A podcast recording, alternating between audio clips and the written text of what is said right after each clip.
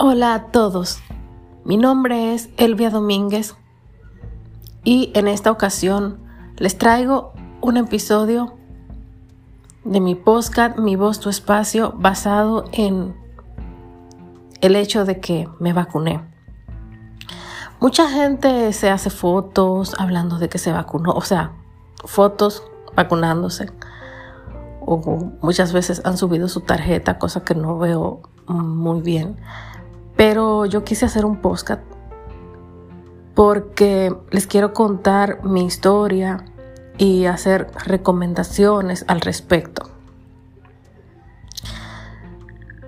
Por extraño que parezca, yo era una persona renuente a la vacuna por la misma razón o por una de las tantas razones que todos hemos tenido y es que la vacuna se desarrolló muy pronto, que son muchas, que no sabemos cuál nos van a poner, que eh, son tantas. Las mías iban básicamente por esa línea. Nunca me, nunca me enfoqué en el, en el tema del chip y todo eso, no. No porque, no sé, es que yo digo, ¿qué van a querer saber de mí? Con un chip porque yo tengo una vida muy muy muy monótona. Entonces no no tiene sentido que quieran saber algo de mí. Así que nunca me fui por esa línea pero no me quería vacunar. Aparte les confieso que yo soy muy eh, muy miedosa con las agujas. Por cierto suscríbanse a mi canal de youtube Elvia Domínguez y no di la bienvenida al podcast como a modo de introducción. Bienvenidos al podcast Mi Voz, Tu Espacio. Busquen en las redes sociales eh, lo que es el podcast para que sigan las cuentas y sepan cuando subo contenido. Aunque también suelo promocionarlo en mis cuentas o en mis redes sociales personales. Volviendo al tema, yo soy, estaba muy renuente con el tema de la vacuna. ¿Cuándo me decidí? ¿Por qué? Bueno, el virus fue lógicamente mutando, también creciendo. Salió el tema del hongo negro. Pueden documentarse en YouTube acerca del hongo negro, que por cierto ya está en Chile, también en México. No es contagioso, pero sí viene siendo una secuela del coronavirus y también de la combinación de esteroides en medicamentos que se utilizan para, eh, pues para, curar a pacientes de coronavirus y es muy delicado el hongo negro. Documentense y luego vienen aquí ya y me cuentan qué piensan y ojalá que no se... No sé si algo que no se contagia se puede convertir en pandemia, pero ojalá que no. Ya está en Chile y ya pasó por, por, por México también, empezó en la India y es, es muy fuerte. Volviendo al tema de, de, la, de la vacuna, yo estaba renuente, el virus iba en aumento y también eh, estaba mutando. Ya tenemos como cuatro o cinco cepas en el país. Entonces era algo a lo que había que buscarle solución, sí o sí. Yo pensé en mis padres, en mis tíos, así en, en, personas mayores que yo. Yo no pensé exactamente en mí. Y yo decía, y no es que yo no piense que las personas jóvenes no fallecen. Es que yo necesitaba una motivación mayor que yo para, para decir me voy a vacunar. Pero yo sí estoy consciente de que hay personas jóvenes que fallecen. En Brasil, por ejemplo, a mí me impactó mucho la historia de una chica de 14 años que era eh, deportista, era atleta y ella, mm, ella le dio el virus y falleció, falleció con, el segundo contagio. Entonces sí, yo eh, me impacté mucho con eso. Y una chica de Brasil que era influencer y no creía en el virus y también eh, falleció. Ella mandaba a la gente a fiestas y todo eso. Entonces, cuando yo analicé toda esta situación y yo pensé, tenemos que salir de esta, tengo que, tengo que contribuir para cuidar a mi familia, es un deber que tengo para conmigo misma, para con mi familia. Ni siquiera pensé que es un deber ciudadano porque lo pensé, lo enfoqué en mi entorno.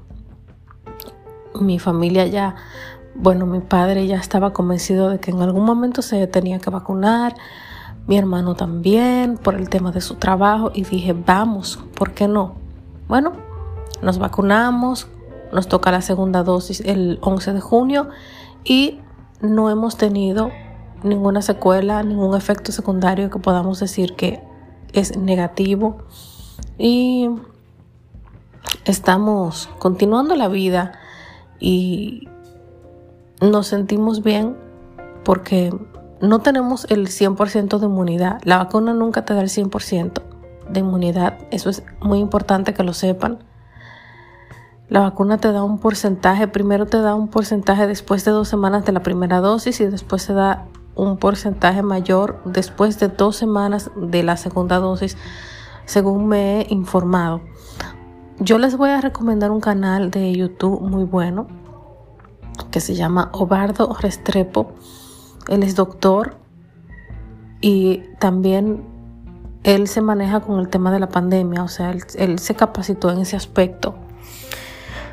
Y a través de él ustedes pueden informarse sobre qué hacer después de la primera dosis y qué no hacer.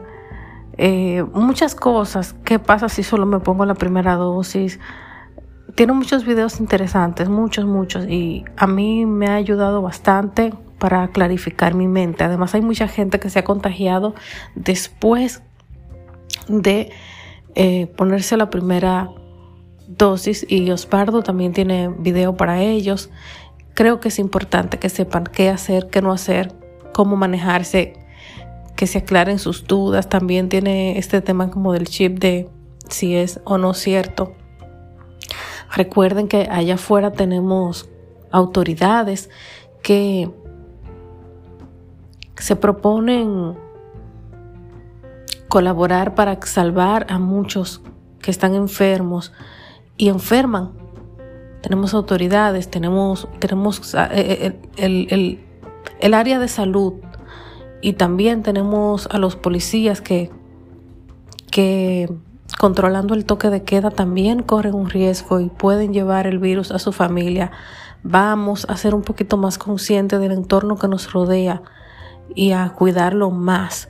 Vamos a amar más a nuestros semejantes. Vamos a pensar más en, en todo lo que tenemos y en lo que podemos perder. Vamos a, a pensar que no estamos solo nosotros en este mundo, porque a veces yo creo que hay gente que se enfoca en que estamos solos o piensan solo en ellos y no es así. Disculpen el ruido. Mi madre le está dando aquí unas, unas órdenes a mi sobrino y es inevitable a veces. Entonces nada chicos, yo quería o quiero más bien ponerlos a reflexionar en cuanto al tema de la vacuna y a cuidar a su, a su gente, que es lo que tenemos, que sentimos que se nos va la vida si no están ellos. Yo he pasado por casos en mi familia de personas que tienen el virus o lo han tenido. Y es desesperante. Ya tenemos lamentablemente una pérdida, espero que no haya más, pero es desesperante saber que la gente que quieres está enferma, que no puedes hacer nada, que no puedes visitarle, que darle mente a que si pasa algo no vas a poder darle cristiana sepultura como Dios manda. Eh, es muy caótico, es triste, deprimente. Entonces, como no queremos pasar por eso y como no queremos perder a nadie, me imagino yo que tampoco queremos irnos nosotros. Entonces vamos a colaborar, vamos a vacunarnos y vamos a pensar un poquito más que todavía nos queda tanto por vivir, tanto por dar, tantos sueños que realizar. Vamos a terminar con esto todos juntos porque vale la pena, vale la pena. Todavía tenemos incluso niños que nos necesitan. Eso también es muy importante. Y niños que están sufriendo en silencio porque sufren a su manera, inconscientemente. No te lo dicen, sufren a su manera.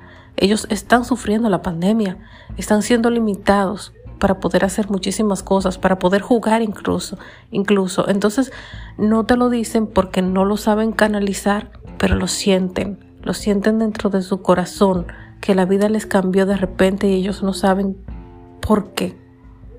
Aunque tú se los expliques, ellos no entienden el por qué, porque no profundizan en el tema, porque son niños.